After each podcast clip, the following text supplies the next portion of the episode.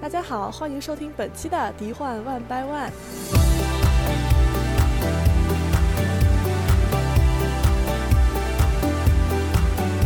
好的，那么欢迎大家收听我们的《敌幻万掰万》的第四期。本期呢，我们带来了两位嘉宾，是分别是之前没有来节目参加过的板栗和月影，来跟大家打个招呼。大家好，我是板栗。呃，大家好，我是月影。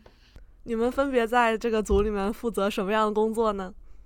嗯，我是主要负责校对。我第一部校对的作品就是《星际漫步》，也是我最喜欢的一部作品。此外呢，根据时间顺序，我还校对过，嗯，《麦罗墨菲定律》、《宇宙小子》、《星蝶公主》，嗯，还有最近的《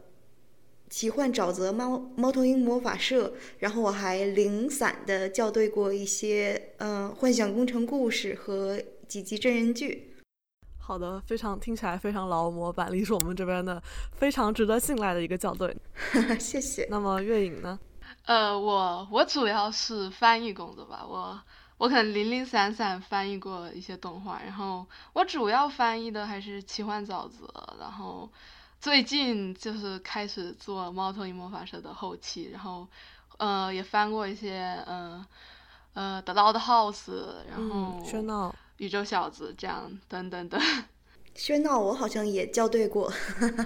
我也校对过喧闹，喧闹就是因为一直没有人做，所以我拉到处拉人。那么在本期节目正式开始之前呢，还是按照惯例先播送几条新闻。第一，受到新型冠状肺炎的疫情影响呢，上海、香港迪士尼乐园已经暂时关闭，恢复运营日的日期待定。而受到疫情影响的，还有近期要上映的电影。迪士尼旗下探照灯出品的《乔乔的异想世界》原本定在二月十二日全国上映，现在已经宣布撤档。而北美三月六日即将上映的皮克斯动画电影《二分之一的魔法》和三月二十七日上映的迪士尼真人版《花木兰》，何时能在国内上映，都还是未知数。其次，正当我们本期节目录制的时候，第九十二届奥斯卡颁奖典礼已经圆满结束。其中，最佳动画长片的奖项颁发给了《玩具总动员4》，这也是《玩具总动员》系列第二次获得奥斯卡最佳动画长片奖。作为本系列的最后一部作品，这也是一个完美的结局。让我们恭喜玩具系列再得小金人。好的，那么下面进入我们今天的正式话题，也就是说，呃，我们要聊一下在最近最新播出的两部迪士尼卡通。嗯，分别是《猫头鹰魔法社》和《奇幻沼泽》这两部动画，也就是说，我们三个人也都参与了这部动画的或者翻译或者校对。嗯，哦，我好像没有啊，我好像没有，我只是看了。对，然后我们三个人呢，就准备聊一下，嗯，这两部呃，接续在。怪诞小镇和星蝶公主后面的动画作品呢，受了他们前作的哪些影响，或者说是有没有就是能不能够嗯很好的接续嗯怪诞小镇的优良传统，然后继续把嗯这种奇幻风格的故事讲好。首先，这两部也是说最近我们刚刚开始做，其中奇幻沼泽第一季刚刚结束，然后猫头鹰魔法社。刚刚出了第四集，也不知道大家都看了没有？有，快来看。呃，主创那个叫 Dana Terrence，如果我没记错的话，她是那个怪诞小镇主创 Alex Hirsch 的女朋友，同时她也是怪诞小镇剧组里面的一位故事版画师和一位动画师。嗯，然后他还是 DuckTale 的导演。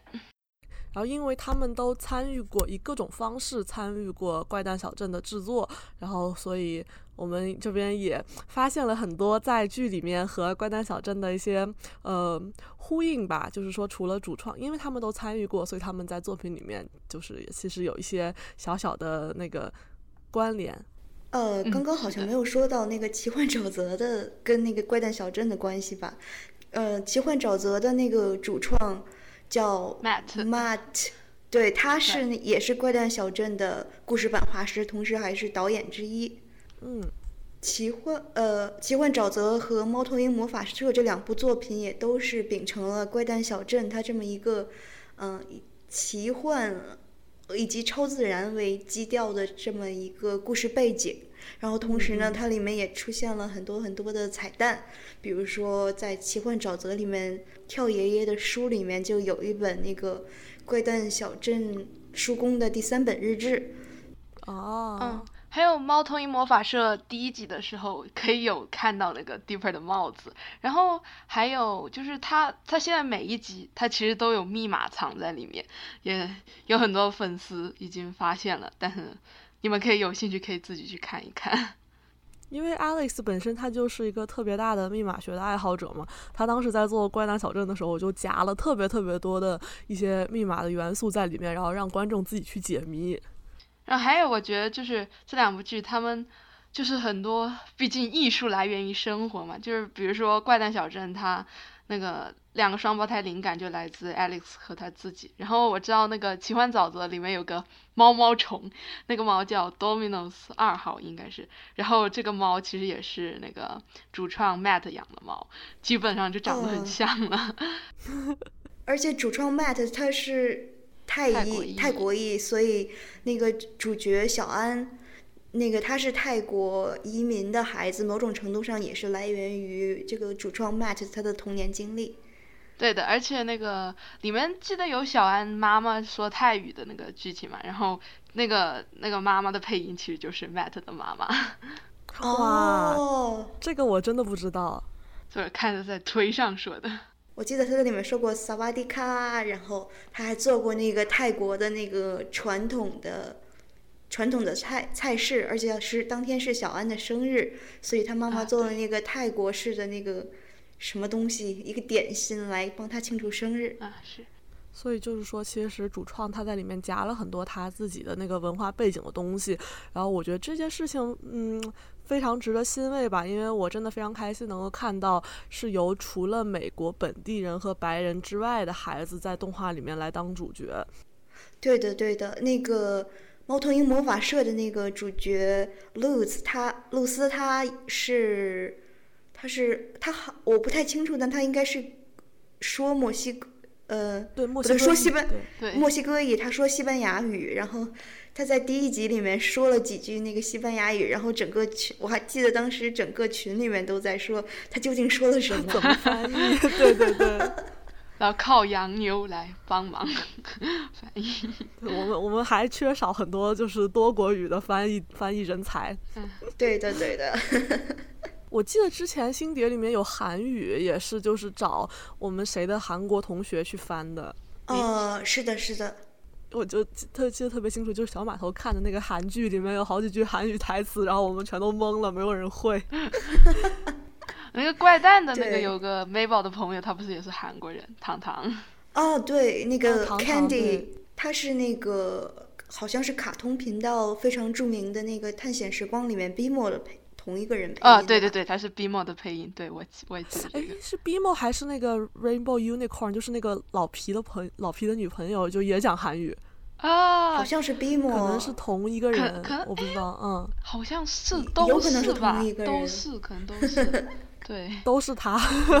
可以去我们结束之后可以查一下，以免误导大家，对，嗯，对的，对的。然后呢，我们再来讲一下，从这两部作品呢，从剧情设定上面也是有很多相似之处的。就像刚刚说过的，都是说在《怪诞小镇》之后，它延续了这种比较奇幻的异世界的风格，而且两部作品的女主角都是一个穿越的形式。就比如说小安，她是在那个生日会上面碰了这个音乐盒，然后她穿越了；然后露丝是她呃。跟着那个，跟着猫头鹰，对，跟着猫头鹰，然后穿过了一道奇怪的门，然后来到了来到了伊达的这个群岛，好像是群岛，来到伊达的魔法店，然后他发现自己再也回不去了。其实就是对于这类穿越作品，我一直有一个疑问，就是说他们到了异世界之后，他们难道不会想一下家怎么回去吗？暂时没有办法回去，小安小安一直都想回家，还是想回去的吧。露丝那个感觉有点像像那个数码宝贝，就是借着那个夏令营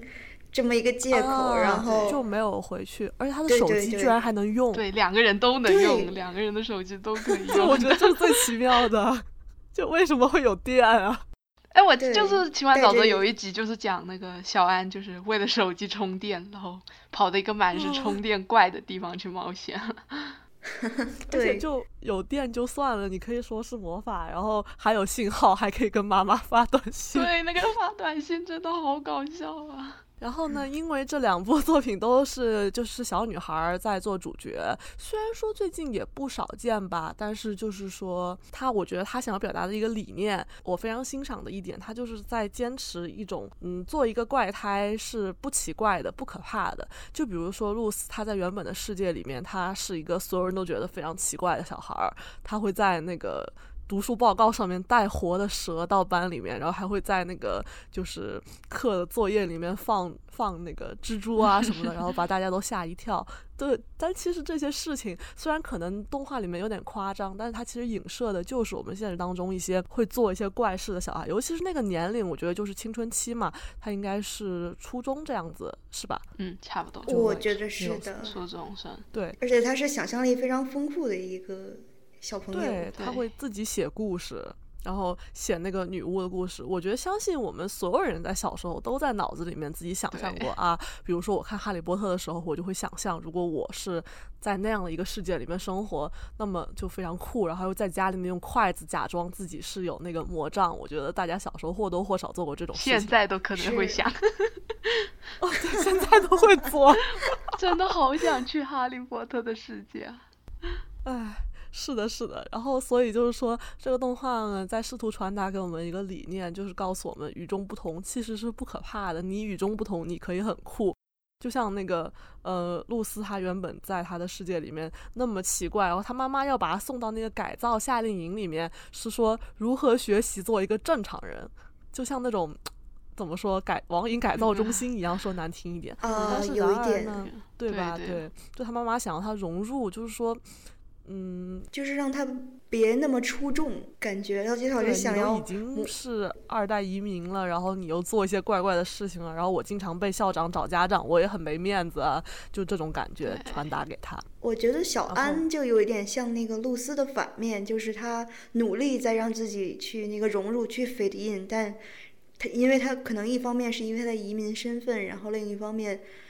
可能也是因为他的性格，可能是。在跟他那两个朋友相处的时候，是相对那个性格比较懦弱的，所以就是也让他显得跟他的那些朋友有点格格不入。对，他是属于自己意识到了，并且想要试图融入到大环境。对，嗯，他们的友谊就是不健康的友谊。对的，嗯嗯。他是想摆脱摆脱这种情况，他在努力。对，所以说他们经过了这个所谓说穿越到异世界的这个经历之后，都分别找到了属于他们的，就是让他们作为一个怪孩子可以融入的一个一个事情。你比如说，就是露丝在他原来的世界里面那么那么奇怪，但他发现他穿越到了这个群岛之后，原来所有他的那些想象在这里都可以是真的。就是说，给他了完全一个新概念，在这块儿他才是最正常的那一个，所有人都比他还要奇怪。嗯，是的。对。还有小安，他就是，嗯，他在认识那个跳爷爷他们一家后，就是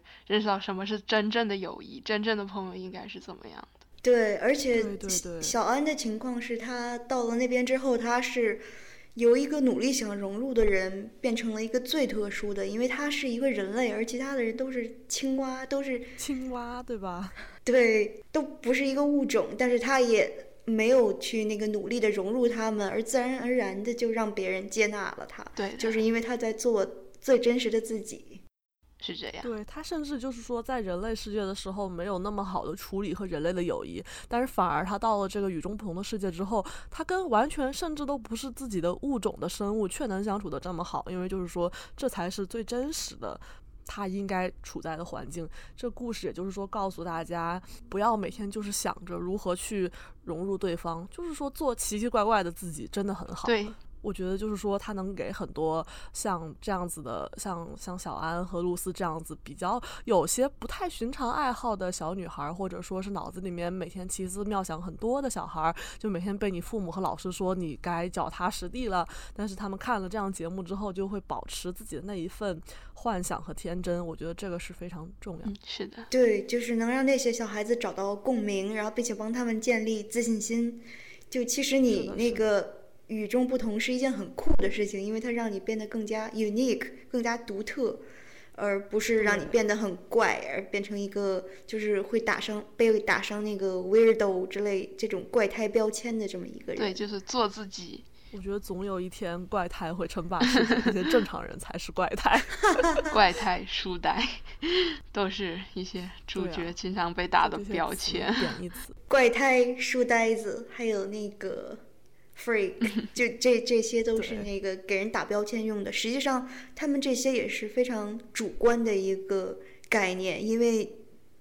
怎样才算怪呢？就是这个标准是谁制定的呢？其实。是很主观的，对，就是与你与众不同了有什么问题吗？你与众不同难道就是不对的？对，因为今天我们主要是把这两部作品拿在一起说，因为它有很多共同点，然后也正好都是同一个时期播出的，呃，参与其中的动画人有非常多的，就比如说。就有非常多的女性导演和女性动画师，然后也也让我们想起了很多与以前作品的一些比较，然后包括就是说这种风气是如何起来的，然后在女性动画师笔下的角色和嗯其他的传统的一些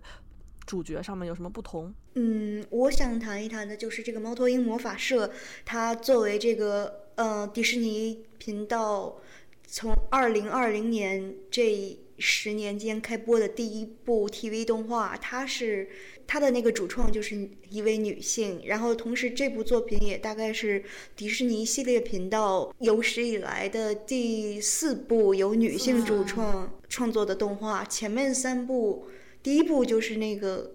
上世纪九十年代的波波安 Pepper Ann，对，也是可以说是一部里程碑式的作品。然后第二部就是达伦 Nefsi 的这个星蝶公主，对。然后还他还有一部在迪士尼少年频道有一部叫做小医生大玩偶的，但是它是幼教动画，所以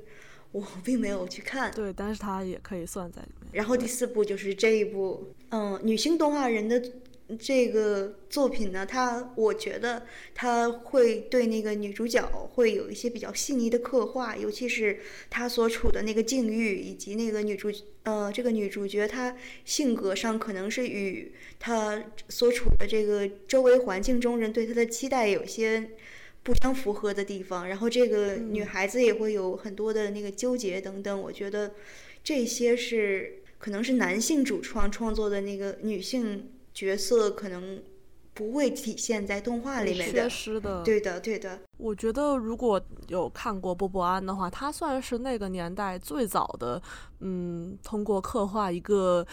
不太传统的女性主角，然后来告诉女孩子们，就是说你也可以像这样子。嗯，其实那个是非常早的一个女权的觉醒吧，我觉得那个动画，因为波波安她从形象到性格来说，都不是像那种比较嗯，就是脸谱化的女主角的一个形象。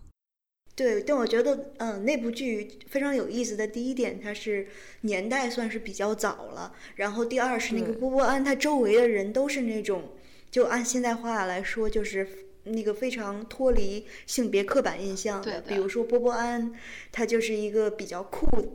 然后比较不拘束的这么一个女孩子，而且她那个外貌上来看也是比较偏中性，就是她好像虽然是穿了裙子，但是有的时候看起来也像一个那个头发比较长的男生。然后波波安的那个妹妹慕斯，她也是就是一个。很酷的小女孩，然后梳短发，然后有点像男生，喜欢滑板。嗯，然后那个波波安，他周围有两个好朋友，一个那个叫什么来着？那那个蓝头发戴帽子的男生。嗯嗯嗯，他是那个，我觉得是有点女性化气质的男性。他很喜欢艺术，而且说话的时候也是细声细气的。以及那个波波安周呃旁边的另外一位死党叫 Niki，他是一位可能比较典型的。女神形象的那样一个女生，但是嗯，比较典型的，嗯，对对对，但是她也并没有那个刻板印象中女生的那些那个毛病啊，或者是就是比较固有的那种思维模式，而她呢就会鼓励波波安说：“你只要做你自己就可以了，因为这样子的你是最受大家喜欢的。”对，我觉得那个这个是在当时九十年代非常可贵的这么一个人物的构造和设计，然后放到现在来说呢，哎，其实也是现在其实我们也很缺少像这样子的女主角。我觉得从外貌上面来说，小安和露丝就是我们奇幻沼泽和猫头鹰魔法社女两位女主角，也是比较跳脱出那种刻板印象的。比如说露丝，她就是完全的，她就是留着比男孩子还短的那种短发，然后穿的是短裤。如果你不听她的配音的话，就你完全觉得这个角色就是一个中性角色，她就完全可能是一个男生或者是一个女生，而且在动画的那个就是习惯上面也是，就比如说我们这边动画的课程啊，老一代的动画师他就会说，如果你要画一个女性在走路，你一定要让她走的像个女性一样，就是说这样子观众就能一眼看出来她是个女的。但然而就是说露丝她并不是这样子，她所有的行为啊，她就是咋咋呼呼那种感觉，让你觉得就是说她的性别界限是模糊的。对这一点，在那个猫头鹰魔法社的 ED 那个片尾曲的动画里面，就是表现的非常的明显。就是看露丝走路的时候，蹦蹦跳跳的，然后感觉她非常的活泼，而且她就是她自己的一个步态，就是她她的那个心情啊，在她的那个步态里面表现的是非常的生动的。她完全就是就是作为她自己在活着，我觉得这样是非常可贵的。我记得就是《奇幻沼泽》有一集，小安也是穿着西装，特别帅。现在这样子的女主角越来越多了，我觉得真的是很开心能够看到。希望这两部作品越来发展的越来越好。对，也希望他们就是除了女主角之外，这两部作品中除了女主角之外的那个女性角色、男性角色都能够，就是让更多的小孩子有共鸣，并且能带给小孩子更多的那个鼓励和力量。是的。对，从配角上面也希望可以看到更多多彩的角色。毕竟现在我想一下啊，奇幻沼泽的大部分配角都不是人，这个我们先抛开。然后猫头鹰魔法社这边的话，配角现在只出现了三个，呃，就是他在那个魔法学校里面遇到的小孩。然后通过片头曲来看，这三个人应该也是在呃将来会有比较大大幅度的戏份的。然后。目前好像他们只出现了一集，所以就是哦对，然后在那个第四集里面好像是跑了一个龙套，是的，对对对，就是说客串了一下，然后将来应该还会有他们更多的戏份，可这个可以期待一下，观望观望。嗯，我想说一下那个奇幻沼泽里面，就是除了这个性别的那个刻板印象被打破了之外，那个年龄的刻板印象也被打破了，就比如说。比如说那个泡泡这个角色，他们虽然是那个小蝌蚪，是全家最小的，但他却是战斗能力最强的，也是思维最缜密的。对。还有就是跳爷爷这个角色，我当时我非常欣赏这个角色，是因为我在这个动画它还没有开播的时候，我看过这个动画的那个 OP，然后当时是看的那个 OP，觉得跳爷爷这个角色有点像那种刻板印象中的那个老年角色，他是一个就是睿智的那种。对，睿智，然后老古板，然后就是特别喜欢那个教育别人，但。后来开播之后，我就发非常惊喜，因为觉得跳爷爷是那个这里面塑造最有意思的，对对对，最有意思、最有个性的一个角色。他就有很多神吐槽，每次那个校对的时候，我都翻译的非常开心。对对对，嗯，有有一我忘了是哪一集，但是是跳爷爷吐槽小安说说那个小安说一些他们听不懂的话，然后他跳爷爷就说说你整天这么无厘头，一定非常痛苦吧？然后我就笑了一个星期。他也也喜欢看网飞剧，偷偷玩手机看剧，对，就特别有意思。他又有一点点那个傲娇，就是虽然那个嘴上说着不愿意跟大家一起追剧，但是晚上偷偷起来把小安的那个手机的电都用完了，而且好像。从那个最后几集来看，那个跳爷爷他身上可能还有一条暗线，就是他可能是这个沼泽里面的风云人物，然后并且可能是跟那个反派那一边有关系，可能有一些那个恩怨情仇，所以。不知道跳爷爷会不会成为这个青蛙界的斯坦叔公呢？让我们拭目以待吧。啊，对，我觉得他很像，我觉得他就是从设定上面就是那种老很老，但是心态就有点顽童心态那种感觉，很像。秘密。对的，对的。所以第一季其实也是给我们埋下了很多伏笔，希望这个剧可以不要太早的被那个，就不要太早结束吧。希望导演可以就是拍到他想拍的。是的。好的，那我们本期的敌幻 One by One 到这里就结束了，感谢大家的收听，也感谢板栗和月影来参加这期的录制。好，谢谢，很高兴能够过来录，我也是，谢谢，大家再见。